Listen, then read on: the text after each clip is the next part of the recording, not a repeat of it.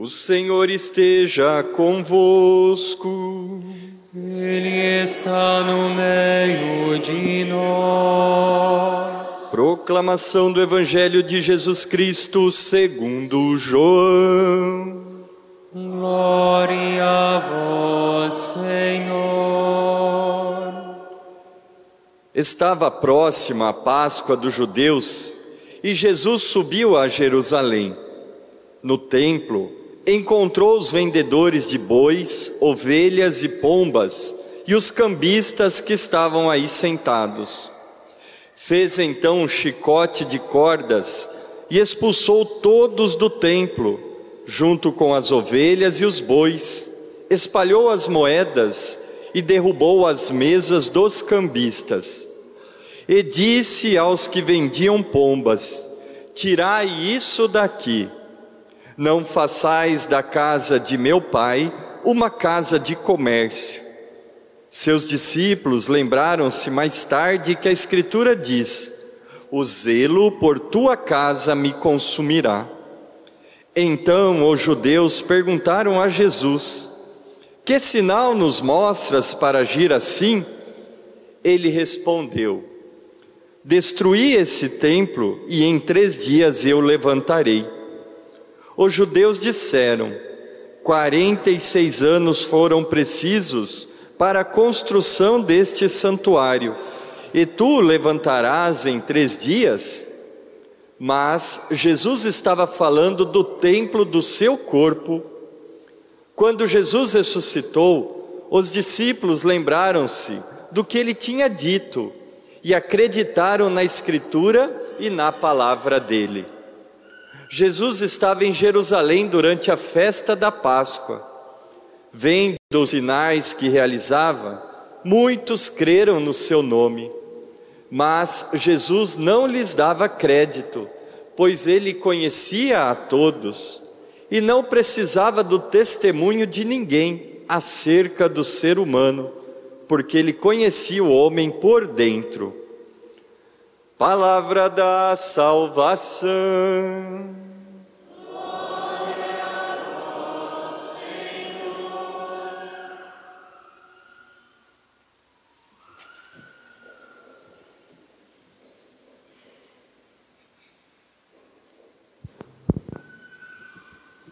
Irmãos e irmãs, estamos no, terceiro domingo do tempo quaresmal e hoje nós vimos essa liturgia nos fala do templo, do templo que é o corpo de Cristo. O templo que não é a estrutura física de um templo de pedra ou de madeira, uma construção bonita, bem edificada, mas sim, cada um de nós, no corpo de Cristo. Jesus, quando encontra no templo, em vez de ser uma casa de oração, uma casa de piedade, uma casa onde se encontra a justiça, a misericórdia, Jesus depara com a profanação, aonde fazem da casa do Pai uma casa de comércio, de compra e venda. Irmãos queridos, Jesus não faz um chicotes para pular corda. Não.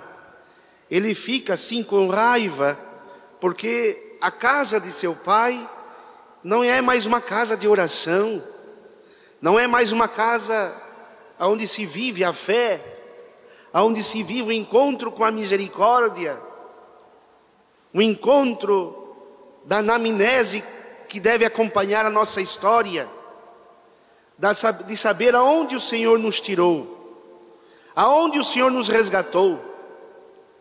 E vejam, parece que o povo perdeu a memória Parece que o povo esqueceu-se do seu Deus, do seu Senhor, desse Deus que arrancou esse povo da casa da escravidão, este povo que estava ali sofrer, morrer como escravos. Esse Deus que com braço estendido e mão forte tirou este povo da casa da escravidão.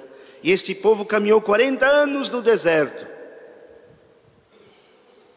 Este povo virou as costas para o Deus vivo e fez deuses de metal fundido. Deuses no único e o supremo Deus, no lugar do único Deus.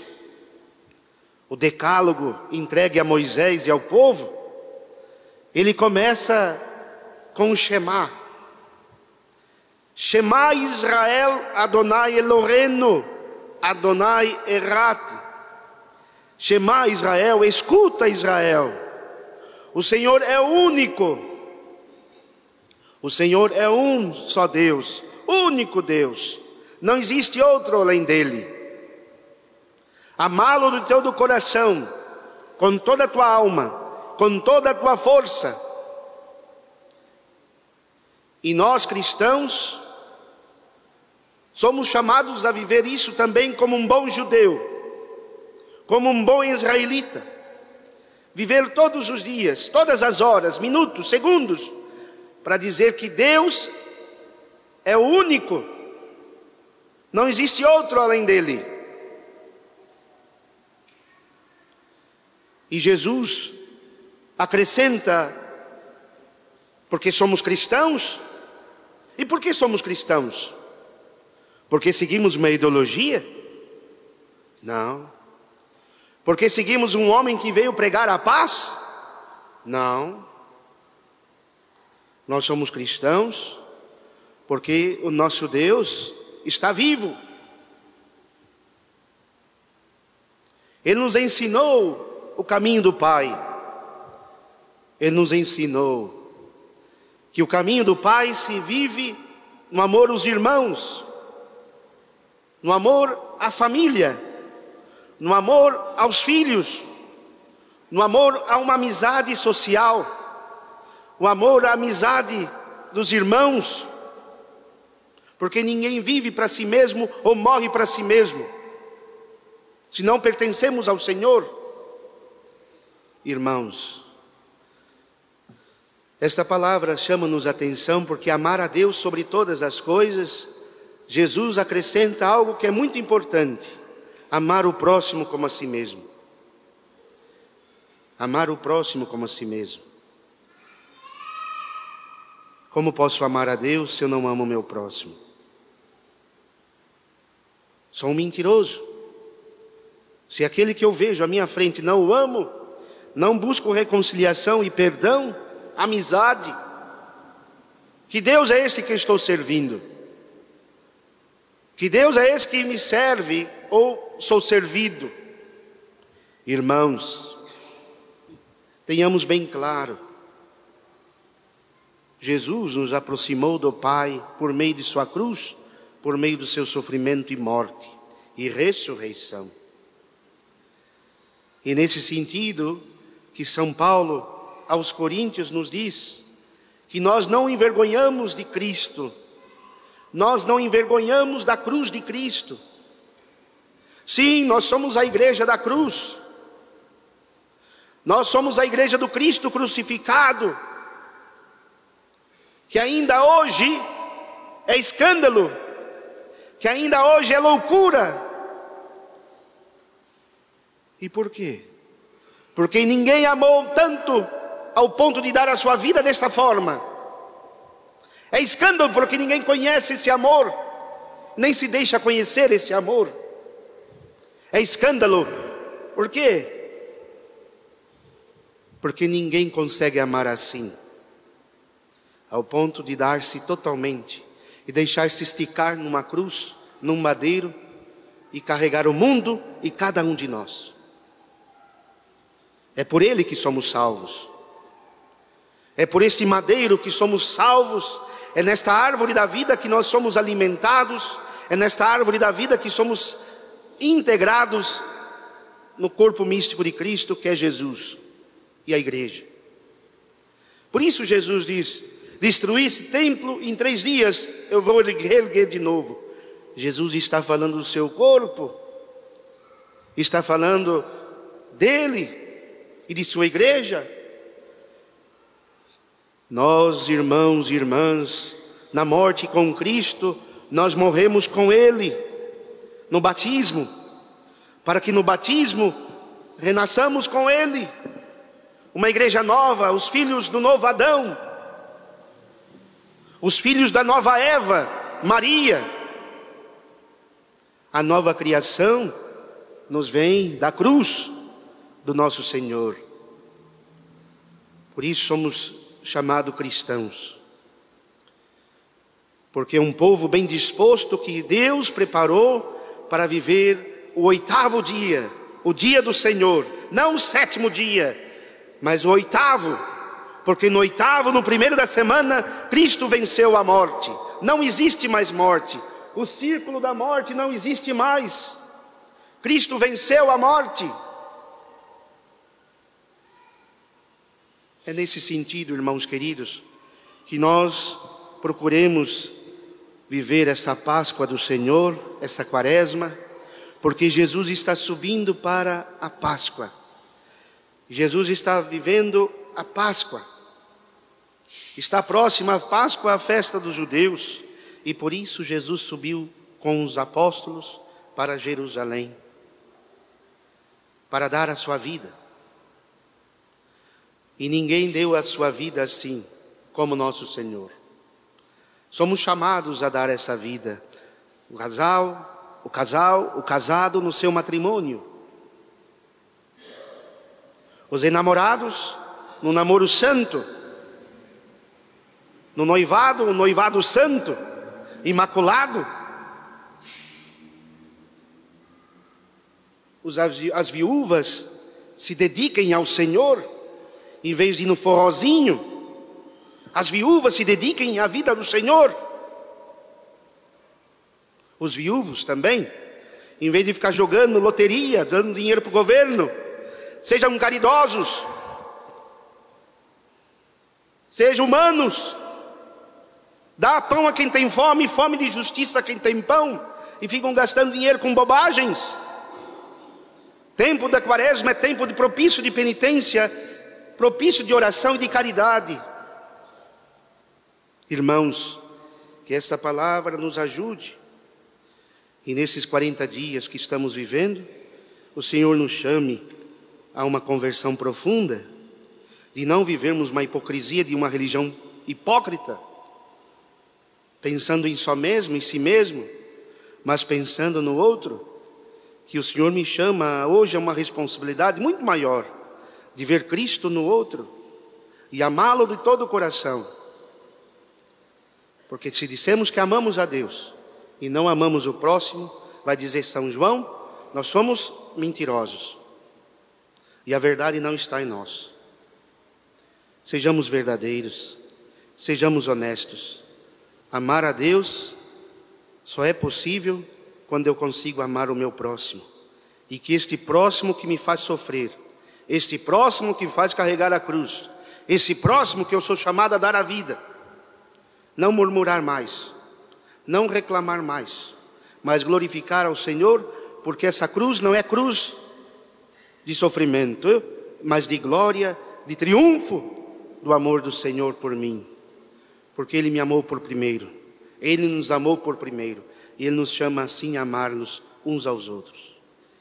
Isto, meus queridos jovens adultos, que vocês estão próximos para a eleição do batizado, aonde aqui nessa pia batismal vocês serão chamados outro Cristos. Vocês serão chamados outros cristãos no mundo. Cristão por quê? Porque reza? Não. Os muçulmanos rezam mais do que nós. Sermos cristãos significa amar o inimigo. Ser cristão significa não deixar com que a justiça que você possa usar é condenar o outro. A justiça que usemos de misericórdia para com os nossos irmãos. Cristão não processa outro cristão. Ai que o padre está dizendo. Mas como? Cristão não processa outro cristão. Vocês estão prontos para viver isso? Então, estão prontos para serem cristãos? Cristão é dar outra face para bater, não revidar uma violência.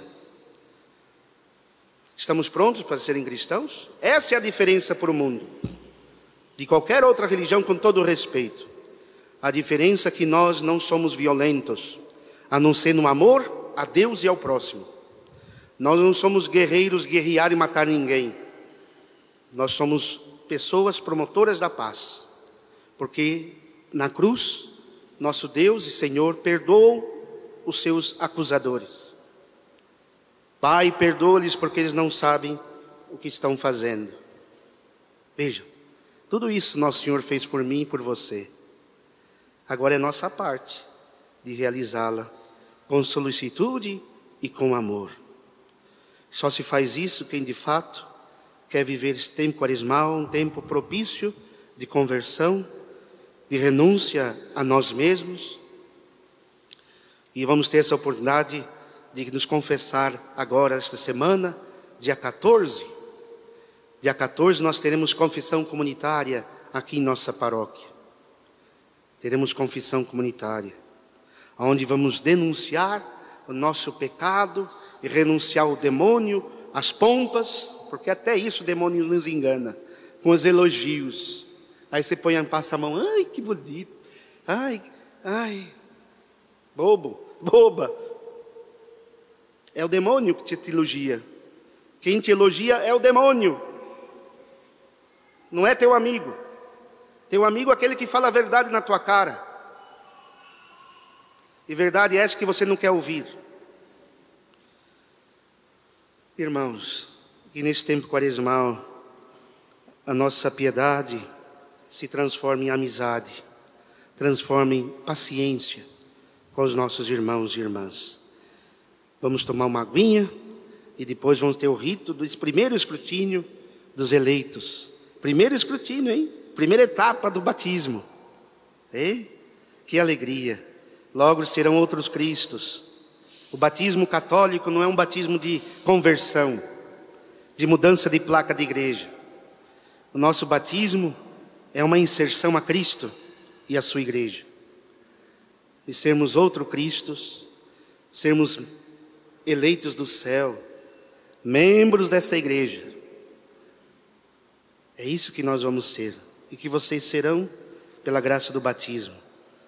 Então vamos rezar por vocês e depois nós faremos as preces que vai dizer sobre o primeiro escrutínio que vocês irão fazer hoje com muita alegria, nós vamos participar do primeiro escrutínio de vocês hoje, tá bom? Agora o padre vai chamá-los, não é? Para que venham aqui à frente, de joelhos, quem puder ajoelhar, não é? Para que receba a bênção da igreja e a sua oração, o exorcismo que vocês vão receber hoje, onde vai afastar o mal, as tentações do diabo, que ele vem para destruir mas ele já é um perdedor, porque Cristo, a partir de hoje, vai reinar no vosso coração.